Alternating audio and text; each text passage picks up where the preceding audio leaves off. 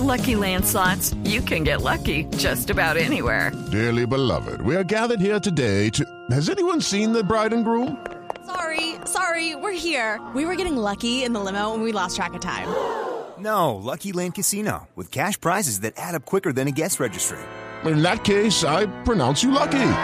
Play for free at LuckyLandSlots.com. Daily bonuses are waiting. No purchase necessary. Void where prohibited by law. 18 plus. Terms and conditions apply. See website for details.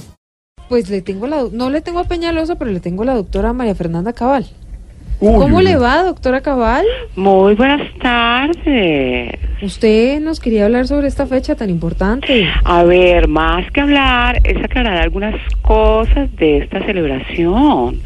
Primero, que no debería ser el 29, sino el 30 de junio, que es el día del natalicio del árbol más importante que ha dado el planeta, árbol Schwarzenegger. No, no, no, no, no, no, no, espera, a ver, ya empezamos mal, pero no, es Arnold, no árbol. No, no, no, no, no, este es otro invento de la mitología comunista que ha querido tergiversar la realidad histórica de los bosques.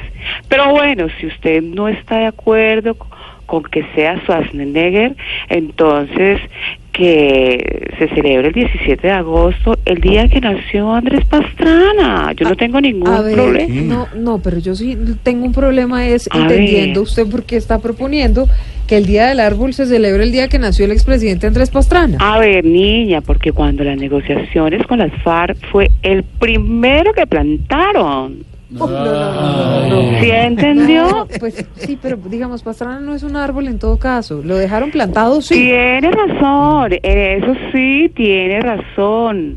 Los árboles dan frutos y este no dio nada. Y ni modo decir que celebramos el Día de los Troncos porque se enoja Jorge Alfredo si uno toca a su equipo. No, no, no, no, doctora Cabal. Mejor voy a seguir ¿Cuál es el equipo? pendiente de las Perdón. objeciones, así que estudien vagos.